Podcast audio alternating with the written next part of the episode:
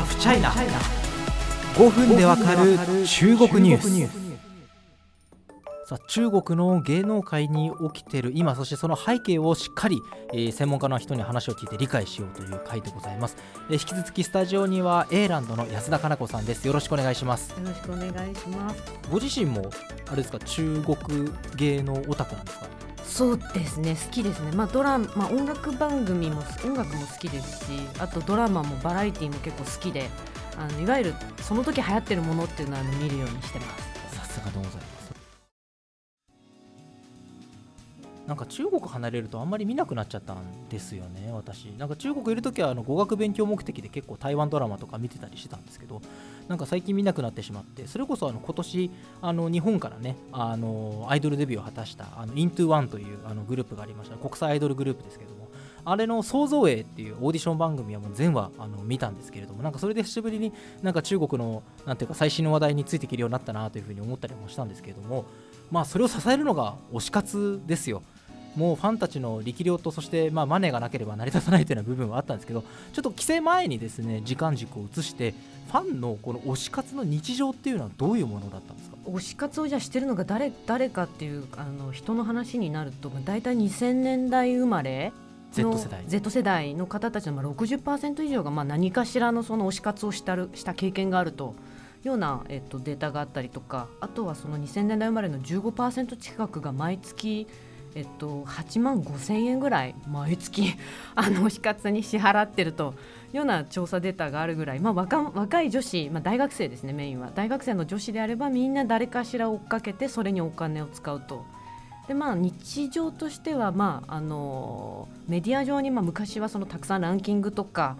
があったので、えーまあ、毎日毎日こう定期的にその、えー、ランキングをやってるメディアにえアクセスをして、まあ、チェックインとかをしてでその後、えーまあその日発信すべき投稿内容みたいなもののファンクラブが指示から指示が来るので、まあ、その指示の内容に基づいてみんなで同じようなコメントを書き込むいわゆるコンピンっていう、まあえっと、なんでしょうコメントの SEO 対策みたいなことをみんなでやったりとかあとはまあそのタレントさんのポジティブなニュースを、えー、みんなでリツイートしたりとかあとはまあ書き込みをしたりとかっていうのをまあ全 SNS をこう循環してやっていたというような感じかなと思います。司令塔みたいなのがいるんですね。そうですね。ファンクラブがまあ全てのその今このランキング見るべき今ここに書き込むべきとかそういう指示を出す組織があった感じですね。こうプラットフォームごとのだからアルゴリズムを多分分かってるんですよね。こういうコメントがあればとかこれぐらい視聴時間があればなランキング上がっていくみたいなアルゴリズムを掴んで指示を出すっていう感じですね。その通りです。かなり細かいハウトゥーみたいなものを、えっと、ファンクラブの中でそう整理をして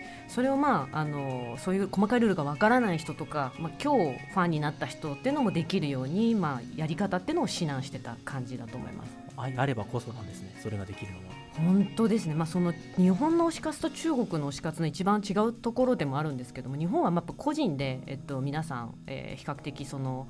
まあ、ファンクラブもそもそも事務所がやるものですし、まあ、みんな個人としてこう応援するんですけれども中国の場合はまあこれまではそのファンたちが自分たちでこう組織化をしてリーダーがいて、えっと、まあ数字を作るチーム投稿するチームあとさ、えー、ビジュアル作るチームとかグループにこう分かれてみんなでまあ組織になって、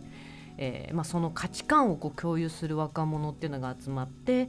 まあ、みんなが、えー、同じ思いで推す推しの良さっていうのを外にこう伝えていく。まあ、なんかちょっとその、まあ、中国選挙がなかったりとかその特殊な、まあ、中国の環境下でなんかこう学生運動みたいなあの一体感というのがまあ若者たちを熱狂させるまあ一つの要素になってたのかなというふうに個人的には思います。なるほど学生運動のような一体感を生み出すっていうのはすごく新鮮というかやったことがないので私はちょっとなんか未知の世界の分析でしたね。中にはその消費行動を伴う要はこれを買ってねみたいなものもあるんですか？あります。大体そのアンバサダー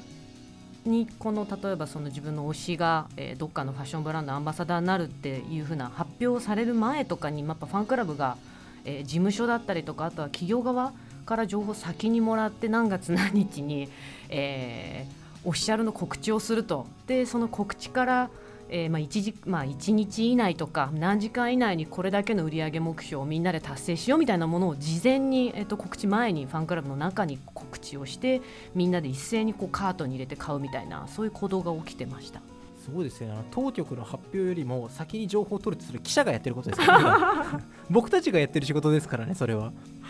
まあ、そうですね。そこでこうみんなでわっとこう売り上げを作ってで、まあ、その売り上げを作った成果っていうものを SNS 上に上げてで、まあえー起用してくれた企業、まあ、企業もその自分と同じ価値観を持つあの共同体みたいになるので企業に感謝しつつ、えっとまあ、その広く中国社会にも私の推しこんなにすごいんだよこんなにたくさんのファンがいるんだよっていうのをこう知らせてって、まあ、みんなこう達成感を味わうというような一つの活動だったのかなと思います。完全にもう独立したエコシステムができてるという感じですけどそれってでも経済回るじゃないですかそれで、ねいろんなところで経済回るし使ってる人も推しが押せて嬉しいし企業としてもハッピーだし推しとしてもあこんなにあのファンから愛されてるんだってことで散歩よしな気はしますけれども結果的に今回中国政府からすごく厳しい規制が入ったんですけどこの推し活が社会問題になったことってあるんですか？えっと、その高橋さんがおっしゃる通りその売り手と買い手みたいなもの、まあ、買い手は完全にファンですよね。で売り手はまあ芸能事務所がアイドル作ってでそのアイドルを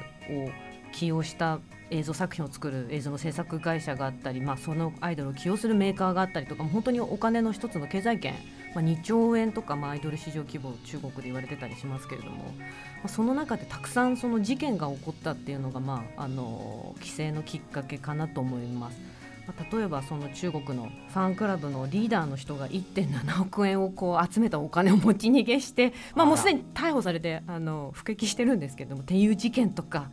あとは、まあ、あの前回もご紹介したその、えー陰陽引用契約ですね、まあえー不正に、まあ、たくさんのお金をもらうために脱税してたとかあとはその番組で投票権を得るためにたくさんこう商品を買わせるような、まあ、手法とか。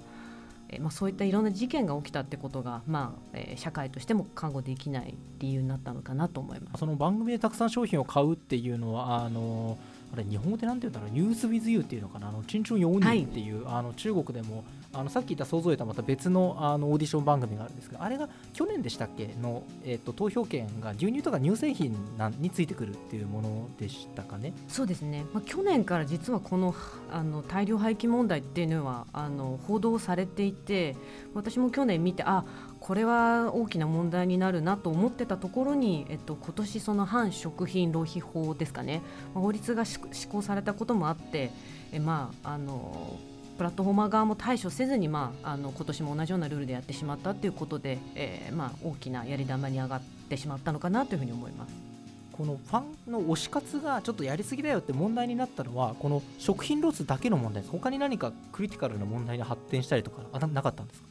えっとですね、タレントさんによる、まあ、不祥事、まあ、道徳問題的な不祥事が、えっと、相次いで、えー例えば、えーまあ、今年の7月にクリスーさんが、まあ、性犯罪でもう逮捕されましたけれども、まあ、彼の行動はもちろんあの問題なんですけれどもその彼を推すファンたちが例えば彼が拘束させ拘束されている北京の、えー徴用区の警察にあの何人か行ってしまったとか。あとは、えーまあ、この性犯罪がほぼ確定するような段階においてもまだ彼を擁護する大量の書き込みをネット上にしたとかあとはもう一人の、まあえー同じく男性アイドルのジャン・ジャンハンさんという方も、まあ、靖国参拝えーっていうのが大きな問題になった後もこう擁護するような書き込みを大量にやっぱりファンたちがして、まあ、それをやっぱりファンではない中国の一般社会が非常に問題だというふうに捉えたことが大きいかなと思います。なんていうかこの逮捕に抗議して警察署に行くとかあるいはその、まあ、靖国参拝を擁護する書き込みっていうものをやる重みがちょっと日本の常識とは中国の常識がちょっと違いますよねかなりこれはウェイトっていうかその社会的な問題として大きく中国としてはフォーカスされがちですよねおそらくそうですね、まあ、ちょっと日本の方にはなかなか理解が難しいとは思うんですけれどもこれって別にその、まあ、国がうんぬんっていうよりも本当にその辺に歩いてる中国の人たちがそれをその行動を見て聞いて書き込みを見てこう眉をしかめるというかみんながそれを見て不快に思ったというのが、まあ、すごくリアルなとこかなと思います。あのすごくその聞いてて推し活っていうのはもちろん誰かに強制されてやるわけじゃないし私がこの人好きだからやるっていうことが一番のモチベーションだと思うんですけどとはいえ中身がちょっとかなり統制されてるじゃないですか。今日これ何回書き込むことみたいな。多分感じだと思うんですけどそれがちょっと内心嫌だったなっていうファンの方もいらっしゃるんですか？えっとですね、その推し活の規制ができてからなんか私も心配になって、まあ、ファンクラブを運営している方とかあと一般のファンの方とかにも、まあ、まさに Z 世代の若い子たちに何か聞いたんですけれども、えっと、ファンクラブをやっぱりやってる人たちは実はなんかほっとしたと いうふうに言っている方もいました。あのーその毎日毎日どこかにチェックインしてみんなでこの同じ書き込みしてあとはその常にその自分の推しがあのネガティブなことをこう言われるあことに、まあ、ネガティブなネタをこう出されてしまうことに怯える怯えていたと、まあ、それをこう抑えるためにこういろんな書き込みとかをしてたんですけど、まあ、それが一つルールとして NG になったので、えまあそのより自分のその推しへの思いを純粋にみんなでこう発信できるようになったので、えーその点は一一つ楽になったというふうには言ってました。幸せなのか不幸せなのかちょっと哲学的なちょっと問題になってくる 部分でしたがまああの次回ですね、まあ、これ次回が次回がちょっと一番お伝えしたいことでもあるのでぜひ、えー続けてお聞きいただけると嬉しいんですけれどもまあその推し活は規制されてしまったので、えー形を変えることにはなりますと。だけれども大事なポイントはこれで推し活が消えるとか芸能人を起用したビジネスが消えるとかそういうことでは全くないという点ですよね。その通りです。そういうところを次回時間かけてしっかり深掘っていきたいと思います。